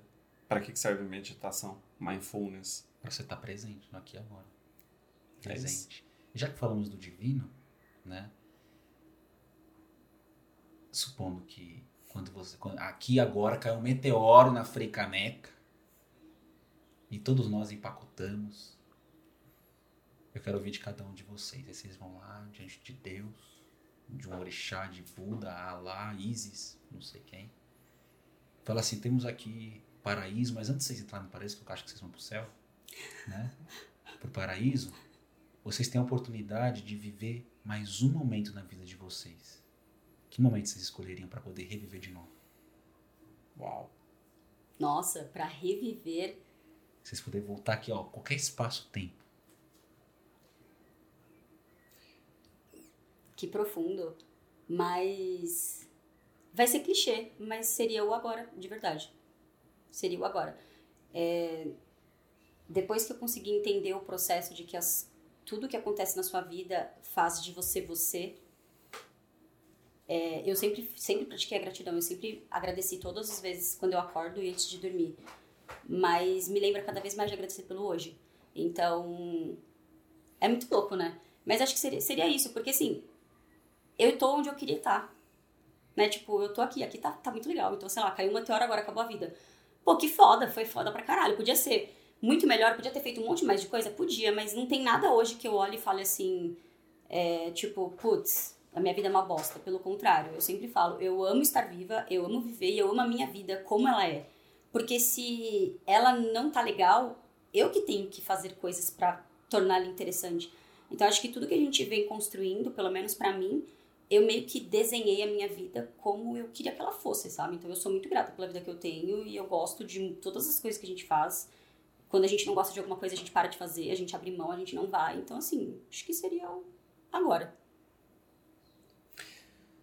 Me veio, vou usar a intuição, né? É, me veio uma cena 2013 quando a gente estava em Las Vegas, no Hard Rock Café, vendo amanhecer juntos. E ali pra mim eu lembro até hoje de um sentimento poderoso de alguma coisa. Vai dar tudo certinho. É isso. E tava com ela e eu lembro que aquele momento foi forte. Sabe? De não conseguir explicar os sentimentos e nem tem necessidade, né? Que às vezes a gente precisa ter essa necessidade de explicar. Mas pra mim veio aquele momento. Foi um momento de. Cara, vai dar tudo certo a vida. Lembro que ele foi bem poderoso. A ponto de ter vindo agora. Nem lembrava disso. Você Lembro- nunca me contou isso, eu lembro dessa cena. a mente acabou de trazer, confia nela, oxe. É. Deixa aí, tá tudo certinho. Pra mim foi isso. Porque envolvia ela, envolvia um lugar bacana, envolvia um amanhecer que a gente ama, ver amanheceres. Po- Pores, por do, pores do, Nasceres e pores do sol. pores do sol. Pores do sol. É isso Nossa mesmo. senhora, que difícil falar isso. É, pra mim, é isso. Eu lembro muito desse momento com muito carinho, com muito amor. Seu lindo. Obrigado, eu sei. Vem aí o Autoestima Blindada 4. Já tá no Sim, 4, já né? tá Tá, no parecendo 4. filme do Stallone, Sim. do Arnold Schwarzenegger. né? o Retorno. O retorno. E pra fechar, acho que só pra gente poder finalizar aqui, batemos a marca do podcast maior até agora, tá? Ó, 6 horas e meia, já todas são acabou. dois, né? Hã? Tá, São dois, então Ah, provavelmente é. são duas pessoas pra falar, né? É. É, duas pessoas pra falar. duas pessoas lindas, maravilhosas. Deixa eu ver aqui. Eu tô, é, aproveitando agora pra falar, vocês não têm noção como é privi... é, sentar aqui e aprender, cara. Fantástico. Pra finalizar, uma, uma, uma pergunta. Acho que é clichê de podcast ou não, mas enfim. Se pudesse deixar uma, uma lição, uma ideia, algo que fez diferença na vida de vocês. Talvez algo que a gente não falou ainda. No, no momento a gente falou, mas que vocês sintam agora. Se, a gente falando tanto de intuição, se conectem. Que vier no coração de vocês. Que lição vocês poderiam deixar? Uma mensagem especial para quem estiver assistindo a gente ou ouvindo a gente. Eu vou na minha tatuagem. Ninguém é livre se não é dono de si mesmo, Uau! que é uma frase do Epiteto e traduz muito do que a gente falou aqui. E pra mim isso é, é a- não existe vida, não existe caminho sem autoconhecimento. Eu sempre falo que um dos meus maiores medos é passar a vida no piloto automático. É, que é diferente do flow, né? Passar a vida no flow é maravilhoso, mas passar a vida como um zumbi É o meu maior medo. Eu sempre falo assim, eu morro de medo de chegar lá com 80 anos e virar para trás e falar assim, nossa, minha vida passou e eu nem vi, eu nem sei o que, que eu fiz. Não aproveitei, deixei de fazer coisas porque a minha mãe não ia gostar, porque a minha amiga não sei o quê, porque eu tenho medo, né? Assim, eu até choro quando eu vejo depoimentos de pessoas falando, nossa, eu tô para sair do meu emprego faz 10 anos, mas eu não sei porque eu tenho medo. Ó, até me arrepia. Então, porque é isso, a pessoa é escrava da mente, né? Então, assim, você não é livre se você é escrava da sua própria mente. Então, vai para dentro, mergulha, não tenha medo de mergulhar, porque é o transbordo. Quando você mergulha, você transborda. Quanto mais para dentro você vai, mais para fora você consegue transbordar e trazer sua voz para as pessoas, e inspirar outras pessoas e levar outras pessoas com você. Uau. a minha vai ser a que tá na nossa caneca. É mais simples do que parece, que eu acho que é um lembrete constante do quanto a gente complica a vida. E quando você entende isso, é como se as coisas fluíssem sabe? Tudo tem um porquê. É, se nós olharmos a beleza da vida, tudo que a gente já tem acesso, e a gente começar a olhar, tipo, por que, que eu tô complicando? se você olhar, a vida é um grande empilhamento de complicações, de desafios que eu preciso disso, eu preciso daquilo, eu preciso daquilo, e a gente vai entrando numa espiral de coisas desnecessárias que a gente arranja tantos problemas para nós mesmos, e quando a gente atinge aquilo que a gente queria, a gente percebe que aquilo não nos preencheu. Na verdade, a gente vai para um novo nível de preciso mais, mais, mais. E quando a gente olha que, cara, tudo tá dentro já, fica mais leve. Isso não quer dizer que a gente não possa e deva ter ambição. A gente precisa ter ambição para nos mover. Só que é lembrar qual é o alicerce, qual é a base do que te move, que a gente falou dos valores, uhum. sentimentos, sonhos seus, uh, qual é a sua verdade. A gente falou muito no fim de semana dentro da... Nossa imersão, na verdade, foi sobre a verdade. Comunicação de impacto só surge quando você tem uma verdade. Quando você fala e, e vem algo que é seu. Isso é, para mim, é você descobrir o que te move, o que, que te faz feliz. Muitas vezes você já tem isso, só que, cara, é a história do você tá sonhando, sonhando os outros. É você deixar os outros liderarem a sua vida e você deixa de se preencher. E pode passar a vida, já, já você tá com 95 anos num leito de morte, você olhar e falar, cara, o que, que eu fiz? E pode ser tarde. Hoje, todos nós que estamos aqui nessa sala temos tempo pra caralho pra mudar a rota. Se a gente olhar e falar, puta, isso tá perseguindo alguma coisa que não é meu. Só que também, se a gente não presta atenção, já, já passou 30, mais 30 anos, 50 anos, a gente está com 100 anos. Então é, é mais simples do que parece a vida, a partir do momento que a gente se ouve. E talvez esse seja o grande desafio de todos nós hoje nos ouvir e confiar. Uau. Pessoal, muito obrigado. Foi um prazer colossal ter vocês aqui na minha residência, toparem gravar esse podcast junto comigo. Sim. E para quem quiser conhecer um pouco mais os formágios, né? Onde eles podem encontrar vocês? A galeria pode encontrar. Os formágios no Instagram arroba os formatos no Instagram, no YouTube, Facebook, Xvideos, no... Desculpa, gente. É, o que mais? É, é WhatsApp, Telegram. É tudo os formagens. É isso aí. Os formagens. E, ó, vou agora fazer uma propaganda deles aqui. O curso Chora da 20 é maravilhoso, 5 segundos é maravilhoso também, tá? Tá o link aqui embaixo também pra vocês, já faz uma, uma ponte aí pra vocês aí. Beleza, pessoas amadas? Espero que vocês tenham gostado do nosso podcast. Se você gostou, compartilha para as pessoas que você ama. Se você não gostou, compartilha para as pessoas que você odeia. Talvez elas vão se torturar, né? Eu não sei como é que vai ser, mas se inscreve no canal, deixa seu like. Se estiver no Spotify, segue a gente aqui e bora pra frente. Beijo no seu coração e Beijo. até mais. Tchau, tchau! Hey,